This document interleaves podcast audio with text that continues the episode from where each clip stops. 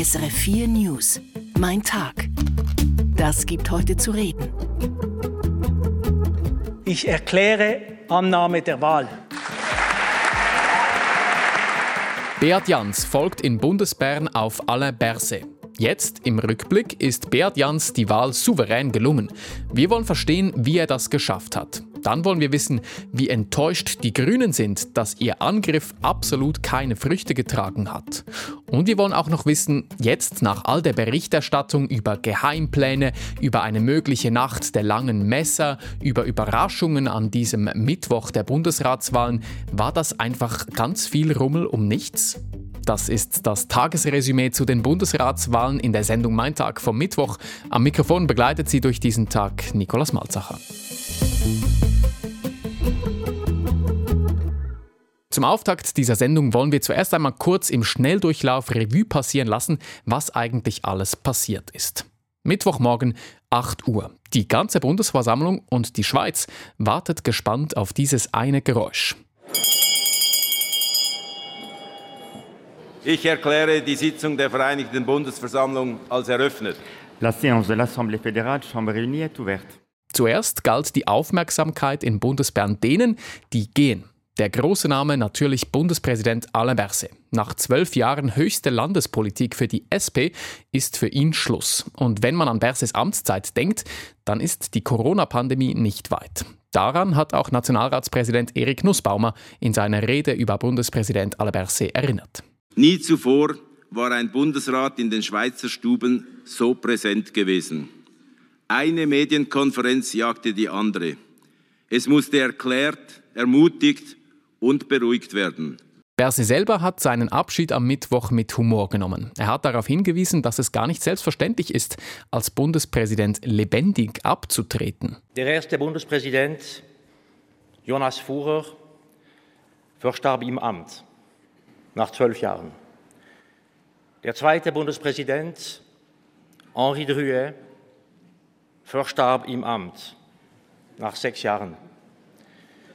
Der dritte Bundespräsident, Josef Munzinger, verstarb im Amt nach sechs Jahren. Also, meine Damen und Herren, zu Lebzeiten abtreten zu können, ist eine ziemlich erfreuliche Sache. Danke. Eine humorvolle Abschiedsrede hielt dann auch Bundeskanzler Walter Thurnherr, der nach acht Jahren im Amt nicht mehr weitermacht. Seine Arbeit wurde in Bundesbern geschätzt. In seiner eigenen Familie war jedoch nicht immer so ganz klar, was er eigentlich genau tat. Als unser Sohn sieben Jahre alt war, erklärte er während dem Essen stolz, er habe sich für den Beruf eines Backerführers entschieden. Ich nickte zustimmend und fragte ihn, ob er eigentlich wisse, was ich von Beruf sei. Ja, Papa, antwortete er ohne zu zögern, du bist Telefonist. Dann ging es los mit der Bundesratserneuerungswahl. Und den größten Teil können wir ganz einfach zusammenfassen. Alle sechs, die sich zur Wiederwahl gestellt haben, wurden auch wiedergewählt. Und das im ersten Wahlgang. So ein bisschen spannend wurde es höchstens bei Ignazio Cassis, denn sein FDP-Sitz wurde von den Grünen offiziell angegriffen, vom grünen Kandidaten Gerhard André. Doch der Angriff war komplett chancenlos. Gewählt ist mit 167 Stimmen Est élu avec 167 voix Ignazio Cassis. Monsieur Ignazio Cassis.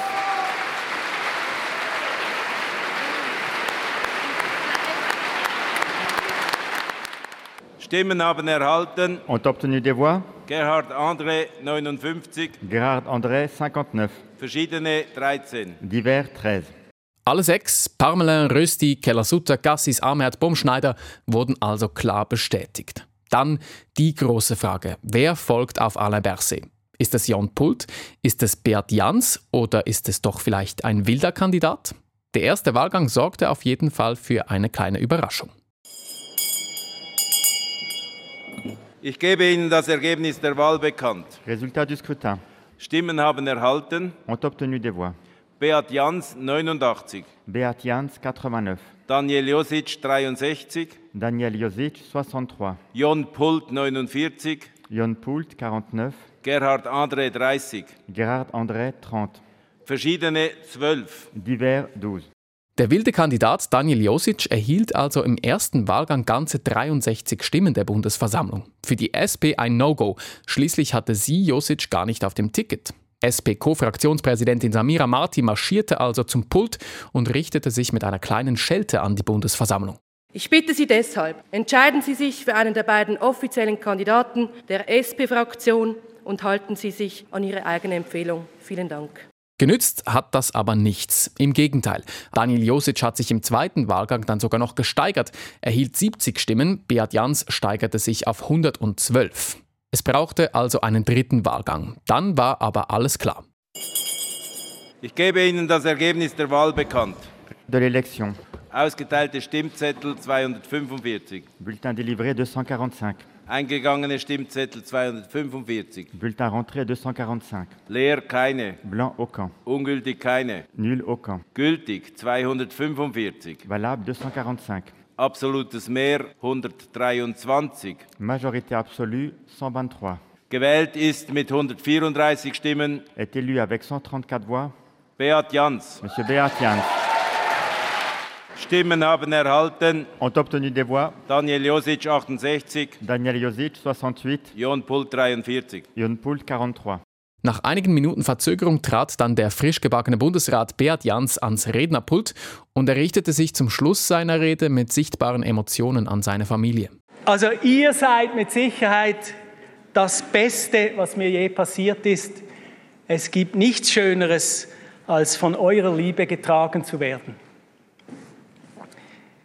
Dank euch allen kann ich voller Energie und Zuversicht sagen, ich erkläre Annahme der Wahl. Danke.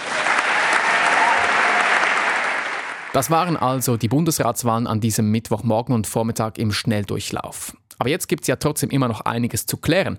Was heißt das alles? Was für Konsequenzen hat das für die Parteien, für die Einzelpersonen und für die ganze Schweizer Politik? Zuerst die Einschätzung zur SP mit ihrem neuen Bundesrat Beat Jans. Daniel Hofer hat mit unserem Bundeshausredaktor Dominik Mayer gesprochen. Dominik Mayer, wie ordnen Sie das alles ein? Ja, die SP hat damit mit doch ein wenig Zittern einen ihrer zwei offiziellen Kandidaten ins Ziel gebracht. Beat Jans ist breit getragen in der Partei.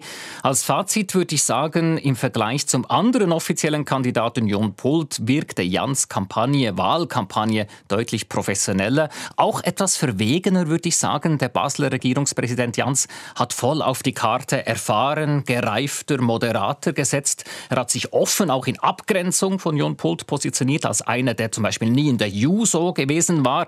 Und er hat Kreide gefressen im Wahlkampf, zum Beispiel gegenüber den Bauern, in einem Maß, wie ich es wirklich selten erlebt habe als Bundeshausjournalist. Aber es hat gewirkt. Und vielleicht eine letzte Bemerkung noch zu dieser Wahl. Aus einer Verjüngung des Gesamtbundesrats wird nichts heute. Mit der Wahl des 59-jährigen Beat Jans steigt der Altersdurchschnitt in der Regierung sogar. Dass der Zürcher SP-Ständerat Daniel Josic heute auch Stimmen machen würde, war klar. Er konnte von bürgerlicher Seite auf Support hoffen. Dass er aber so viele Stimmen machte, das, Dominik Mayer, war nicht zu erwarten. Wie lesen Sie das? Ich würde sagen, mit heute sind in der ohnehin schon höchst belasteten Beziehung Josic-SP die Stricke definitiv gerissen. Es hat sich ja letztlich heute wiederholt, was vor einem Jahr bereits bei der Ersatzwahl für Simonetta Sommaruga geschehen ist. Josic hat viele bürgerliche Stimmen erhalten, obwohl er nicht auf dem Ticket war. Und er ging wieder nicht ans Rednerpult, was die SP wahrscheinlich auch diesmal von ihm erwartet hätte, um zu sagen, ich stehe nicht zur Verfügung. Er hielt sich also mindestens gegen außen im Rennen. Spannend ist jetzt, welche Zukunft der übrigens bestgewählte Parlamentarier der ganzen Schweiz für sich nach diesem Tag in der SP sieht und welche Zukunft vielleicht als die spannendere oder bessere Frage die SP für ihn sieht. Ja, und aus Sicht der bürgerlichen Parlamentarier mit diesen vielen Stimmen für Daniel Josic kann man sagen, diese Proteststimmen, das war eine Machtdemonstration gegen die SP und das passt ins Bild eines Wahltages, waren ja auch Gesamterneuerungswahlen, an dem wirklich alles im Sinne von FDP und SVP gelaufen ist. Die Einschätzung von unserem Bundeshausredaktor Dominik Mayer. Was ja schon auch interessant ist, die Grünen wollten den Sitz der FDP von Ignazio Gassis angreifen. Dafür brauchten sie unbedingt die Unterstützung der SP. Die haben sie aber nicht gekriegt. Christine Wanner zu einem Angriff ohne wirklichen Biss. Zur Ausgangslage Nationalratspräsident Erik Nussbaumer kurz und knapp. Herr Cassis ist vorgeschlagen von der FDP-liberalen Fraktion. Die grüne Fraktion schlägt Herrn Gerhard André vor. Ignazio Cassis führt seit Herbst 2017 das Außendepartement EDA. Bei den Gesamterneuerungswahlen des Bundesrats vor vier Jahren erzielte er kein Glanzresultat. Mit 145 von insgesamt 244 Stimmen im ersten Wahlgang. Und nun, herausgefordert von Nationalrat Gerhard André, dazu stellte FDP-Vizepräsident André Silberschmidt fest, wir sind nicht in der Situation, um Drohungen auszusprechen, aber für uns ist klar, wir stehen zur Konkordanz und wir stehen auch dazu, dass wir die Regeln einhalten. So klang es aus den Fraktionen der SVP und von der Mitte. Keine Spiele, keine Abwahlen. Deshalb musste SP-Vizepräsidentin Tamara Funicello zur Unterstützung der Grünen Partei einräumen. Wenn wir jetzt einen Angriff riskieren auf den FDP-Sitz, dann wird der SP-Sitz angegriffen. Das wurde klar gesagt. Die Grünen konnten also weder auf eine geschlossene SP noch auf eine geschlossene GLP zählen. Deshalb blieb der Angriff ohne Erfolg. Absolutes Mehr 120. Majorité absolue 120. Gewählt ist mit 167 Stimmen. Est élu avec 167 voix. Ignazio Cassis. Monsieur Ignazio Cassis. Nationalrat Gerhard Andrei erzielte 59 Stimmen. Wenig im Vergleich zum letzten Angriff der Grünen auf den Außenminister vor vier Jahren. Ernüchterung also bei der Grünen Partei, Freude bei der FDP. Parteipräsident Thierry Burkhardt sagte, er sei vor der Wahl bereits ruhig gewesen. Weil ich viele Hinweise darauf hatte, dass sich das Parlament für Stabilität, Kontinuität und auch für die Konkordanz entscheidet. Und insofern ist das Resultat nicht überraschend, aber erfreulich. Die Vertretung der Parteien im Bundesrat bleibt also unverändert. Ja, die Chancen auf einen grünen Bundesrat Gerhard André waren minim. Aber trotzdem war die Enttäuschung nach der Nichtwahl spürbar im Kulturzentrum Proger in Bern. Livia Mittendorp. Ein paar Dutzend Parteimitglieder haben sich hier zusammengefunden, um die Wahl mitzuverfolgen. Mit allzu großen Erwartungen sind sie nicht nach Bern gereist. Und dennoch ist die Stimmung nach der Wahl von Ignazio Cassis etwas gedrückt. Ist klar, ich bin enttäuscht. Ich hätte wahnsinnig Freude gehabt, wenn die Grünen hätten sicher einen Sitz verdient. Und wenn sie einen bekommen hätten, wäre sehr schön. Ja, klar. Ich bin zwar enttäuscht, aber ich glaube, wir gehen auch gestärkt und irgendwie motiviert hier raus, aus diesem Tag raus und irgendwie bleiben dran und kämpfen weiter, ja. Vor allem viele Mitglieder der jungen Grünen aus der ganzen Schweiz sind im Proger zugegen. Ist bei Ihnen der Drang nach Veränderung besonders groß? Magdalena Erni, Co-Präsidentin der jungen Grünen Schweiz, sagt ja. Es gehe schließlich um ihre Zukunft, aber auch sie schaut voraus. Das heißt, dass wir Grünen noch mehr eine Oppositionspartei Partei werden müssen, eine Partei, die Initiativen lanciert, die Referenden ergreift und die so Druck ausübt auf diesen Bundesrat, in dem sie nicht vertreten sind. Es habe sich heute gezeigt, dass es bei der Bundesratswahl ausschließlich um Machterhalt gehe, sagt sie. Nicht von einer Enttäuschung sprechen will der Wahlkampfleiter von Gerhard André, Julien Vuillemier, Großrat im Kanton Freiburg. Das ist keine Überraschung. Das war so eine Herausforderung, das wussten wir schon am Anfang. Aber dann, ja, gibt es, gibt es vielleicht ein bitter Gefühl. Und ein leicht bitterer Nachgeschmack bleibe auch in Bezug auf die Beziehung der Grünen zur SP. Julien Vuillemier gibt zu, dass er enttäuscht sei, dass Gerhard André nicht mehr Stimmen von der Schwesterpartei erhalten habe. Ich glaube, das Risiko war nicht so groß für die SP und das, das hätte auch eine, das war eine Möglichkeit für eine Verantwortlichkeit auch. Also ich glaube, das war ein Zeichnis. Äh, es gibt jetzt eine, eine, eine schwache Minderheit der Linke im Bundesrat und so kann nichts ändern und nie. Bei den Grünen ist an diesem Bundesratswahltag also nicht die große Enttäuschung, aber ganz sicher eine gewisse Verbitterung zu spüren.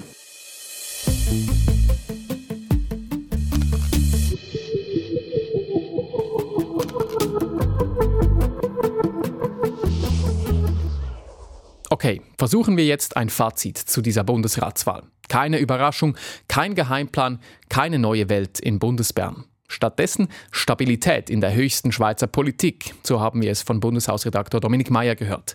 War das jetzt im Rückblick einfach viel Lärm um nichts? Kann man so sagen, ich würde sagen, viel Lärm um den Status quo oder um Stabilität, wie es die Mehrheit der Parlamentarierinnen und Parlamentarier, wenn Sie sie direkt jetzt fragen würden, wohl nennen würde. Die Bundesratsparteien haben sich ja letztlich gegenseitig gestützt heute. Die SP hat den grünen Angriff auf die FDP nur sehr halbherzig unterstützt, eben aus Angst vor Durchkutschen. Die Mitte hat auf ihre reelle Chance auf einen zweiten Sitz auf Kosten der FDP schon Beginn, zu Beginn eigentlich verzichtet verzichtet, diese Chance gar nicht erst zu packen, versucht. Wir haben das vorhin diskutiert.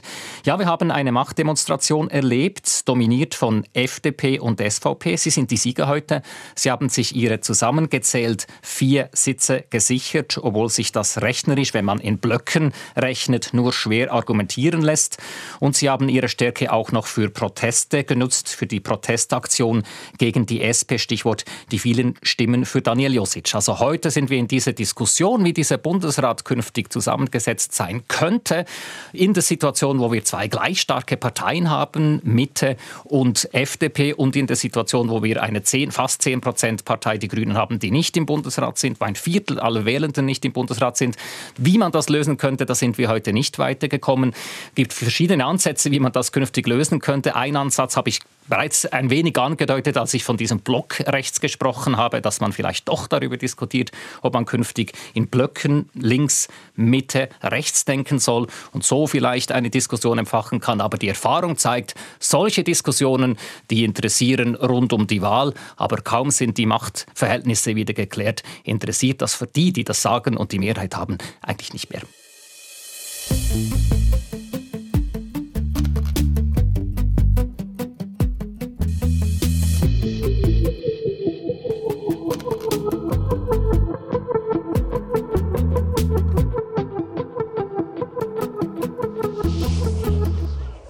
Jetzt, nach diesem Fokus auf die Bundesratswahlen vom Mittwoch, sprechen wir noch über ein ganz anderes Thema. Und zwar geht es um Push-Nachrichten. Über Push-Nachrichten auf dem Smartphone können Regierungen Daten von den Smartphone-Benutzerinnen und Benutzern sammeln. Zwar ist das offenbar schon länger möglich, aber es wurde erst vor kurzem richtig bekannt.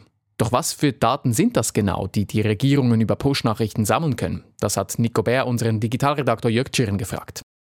Es geht dabei vor allem um die sogenannten Metadaten, also nicht um die eigentlichen Inhalte von Nachrichten, sondern um Daten, die zum Beispiel verraten können, welche App jemand braucht, wer jemandem eine Nachricht geschickt hat oder wann diese Nachricht geschickt wurde. Wobei es in manchen Fällen auch möglich sei, den kurzen Text, also die Vorschau auf die eigentliche Nachricht zu sammeln, die in so einer Push-Nachricht angezeigt wird. Das schreibt jedenfalls die Washington Post. Ja, und wie funktioniert das Datensammeln über Push-Nachrichten denn genau? Die allermeisten Apps bieten einem ja die Möglichkeit, dass sie einem Push-Nachrichten schicken können. Also wenn es wichtige News gibt zum Beispiel oder wenn eine neue Nachricht eingetroffen ist. Man kennt das wahrscheinlich vom Smartphone. Diese Push-Nachrichten werden dann als kleine Textblasen oben am Bildschirm angezeigt. Wenn Apps solche Nachrichten an Smartphone-Nutzerinnen und Nutzer schicken, dann geschieht das über das Betriebssystem des jeweiligen Smartphones. Bei iPhones läuft das dann eben über die Server von Apple Apple bei Android-Smartphones über die Server von Google.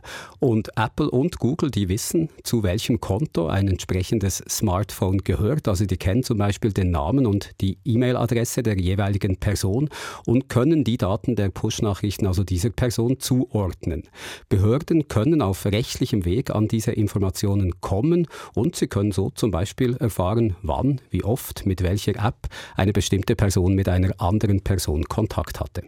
Was bedeuten aus Ihrer Sicht die neuen Erkenntnisse für Smartphone-Userinnen und User? Ich denke, es zeigt einfach noch einmal, dass wir beim Gebrauch des Smartphones eine große Datenspur hinterlassen und auch, dass diese Daten meist zentral irgendwo gesammelt werden, also in diesem Fall eben bei Apple oder Google und dass sie dort dann für die Behörden bereit liegen, wenn die Zugriff darauf wollen. Allerdings kann man in diesem Fall jetzt auch sagen, dass die Überwachung mittels Push-Nachrichten wohl nur einen kleinen Teil der Überwachung, also einen kleinen Teil der Möglichkeiten zur digitalen Überwachung ausmachen. Da haben haben Staaten wie zum Beispiel die USA noch ganz andere Möglichkeiten. Das haben vor einigen Jahren die Enthüllungen des Whistleblowers Edward Snowden klargemacht. Ja, abschließend Jörg Tschirin, wenn ich mich also vor interessierten Regierungsaugen schützen will, macht die Deaktivierung von Push-Nachrichten Sinn oder müsste ich vielmehr gleich aufs Smartphone verzichten? Also ich habe es vorhin gesagt, Daten von Push-Nachrichten anzufordern, das macht nur einen kleinen Teil möglicher staatlicher Überwachung aus. Wer sich vor solcher Überwachung schützen will, der oder die kann sich kaum sicherer fühlen, nur wenn er oder sie die Push-Nachrichten auf dem Smartphone deaktiviert. Da müsste man dann konsequenterweise gleich ganz aufs Smartphone verzichten und wohl auch auf viele andere digitalen Dienste. Ich glaube nicht, dass die Daten der Push-Nachrichten für massenhafte Überwachung genutzt werden werden, weil es für staatliche Stellen eben doch mit etwas Aufwand verbunden ist, an die entsprechenden Daten zu kommen. Also sie müssen auf dem Rechtsweg auf Unternehmen wie Apple oder Google zugehen. Für die massenhafte staatliche Überwachung gibt es, wie ich eben auch gesagt habe, auch andere einfachere Mittel und Wege. Die Daten der Push-Nachrichten, die werden wohl eher angefordert, wenn man gezielt eine bestimmte Person oder eine bestimmte Personengruppe überwachen will. Personen, gegen die schon irgendein Verdacht besteht oder die zu einer Gruppe gehören, die ein Staat überwachen will. Und ich denke, die meisten Smartphone-Nutzerinnen und Nutzer, die gehören da wohl eher nicht dazu. Die Einschätzung von unserem Digitalredaktor Jörg Tschirn. Der Blick in die Schweizer Regionen. Ein Erlebnisbad mitten im Dorf drin. Dieses Projekt bleibt für die Gemeinde Adelboden erst einmal Wunschdenken. Fünf Jahre lang hatte die Gemeinde daran gearbeitet, dann aber im November zog sich die Investorin Spa Resort AG zurück. Trotzdem dürfe man jetzt den Kopf nicht in den Sand stecken, sagt der Adelbodener Gemeinderatspräsident Markus Gempeler. Warum findet er ein Erlebnisbad mitten in Adelboden so wichtig? Der Bericht dazu von unserer Regionalredaktorin Michelle Schwarzenbach. Das Wasser, sagt Markus Gempeler, sei ein Element, das die Menschen seit Jahrhunderten faszinieren. Daneben gäbe es aber auch ganz handfeste Gründe für ein Erlebnisbad zu Adelboden. Wir sind ein Bergkurort mit einem sehr hohen Anteil von Zweitwohnungen. Und die Zweitwohnungen werden relativ schlecht genutzt. Und jetzt können wir denen sagen, ihr müsst vermieten oder ihr müsst Gebühren dermassen tun, dass, dass wir unsere Infrastrukturen finanzieren können. Das verhält alles irgendwie, das geht bis ein gewisses Limit und weiter kann man nicht mehr. Also müssen wir unseren Ort so attraktiv machen, dass die Zweitwohnungen besser genutzt werden. Eine durchschnittliche Nutzung liegt heute bei 40 Tagen im Jahr. Mit attraktiven Angeboten kommen wir vielleicht auf 50 bis 60 Tage. Und das lohnt sich, weil... Wenn die Wohnungen besser genutzt werden, gibt es mehr Wertschöpfung am Ort. Und, und, und das muss irgendwie unser Ziel sein. Das Ziel versuche ich mir schon heute zu erreichen, mit einem grossen Skigebiet und einem dichten Wandernetz. Bei schlechtem Wetter gäbe es zwar ein Eis- und Kletterangebot. Aber das Baden sind wir einfach überzeugt, wenn noch so einfach ein Grund mehr. Dass wir einfach die Attraktivität von unserer Hauptschlagader, von unserem Tourismus noch ein bisschen erhöhen. Sagt der Gemeinderatspräsident Markus Gempeler. Im Wissen darum, dass das Erlebnisbad noch längstens nicht in trockenen Tüchern ist. Das gibt heute zu reden. An der Wall Street mit Jens Korte. Es ist auch ein Zeichen an die amerikanische Wirtschaft. Die UNO-Klimakonferenz hat beschlossen, die Welt soll sich von den fossilen Brennstoffen wegbewegen. Das ist zwar überfällig, aber es ist trotzdem ein Schritt vorwärts, ein Teilerfolg. Das ist die Einschätzung dazu von unserem Wissenschaftsredaktor in Dubai. Wie wird jetzt diese Erklärung in den USA wahrgenommen? Um das zu verstehen, spreche ich mit Jens Korte, unserem Wirtschaftskorrespondenten in New York. Wie wichtig sind denn fossile Brennstoffe Stand jetzt für die amerikanische Wirtschaft, Jens Korte?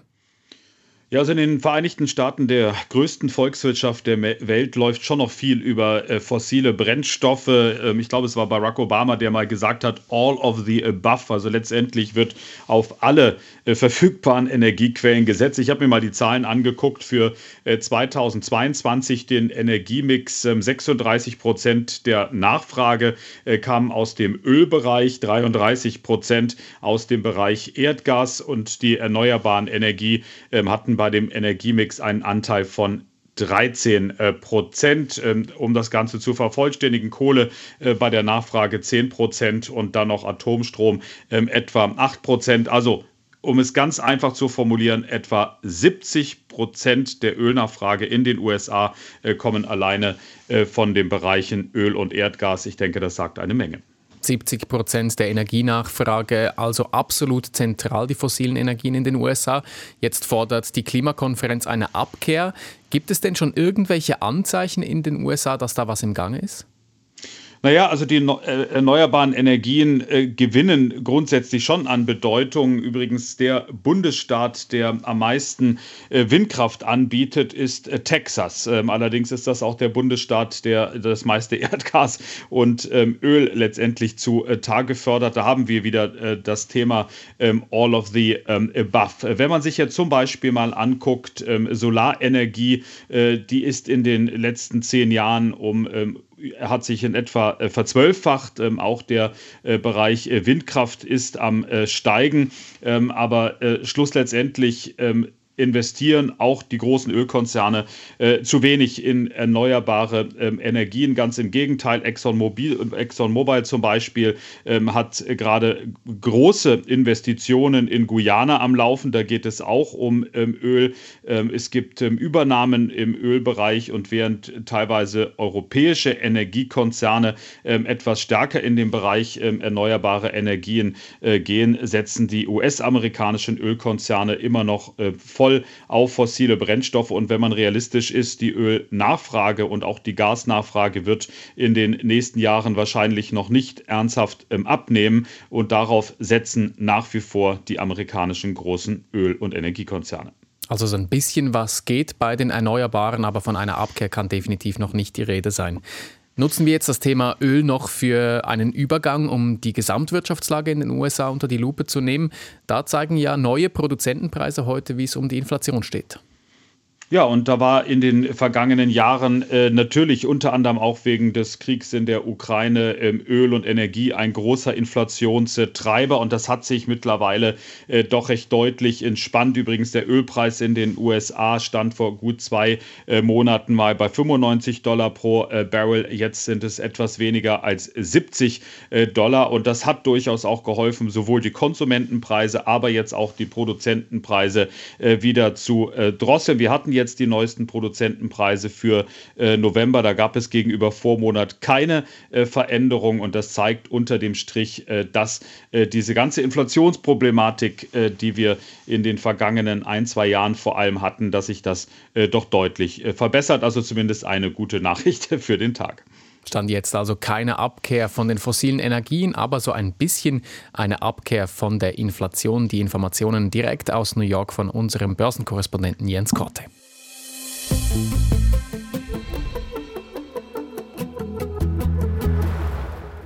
Das war die News-Zusammenfassung des Mittwochs in der Sendung Mein Tag mit Redaktionsschluss um 16 Uhr. Am Mikrofon Nikolaus Malzacher.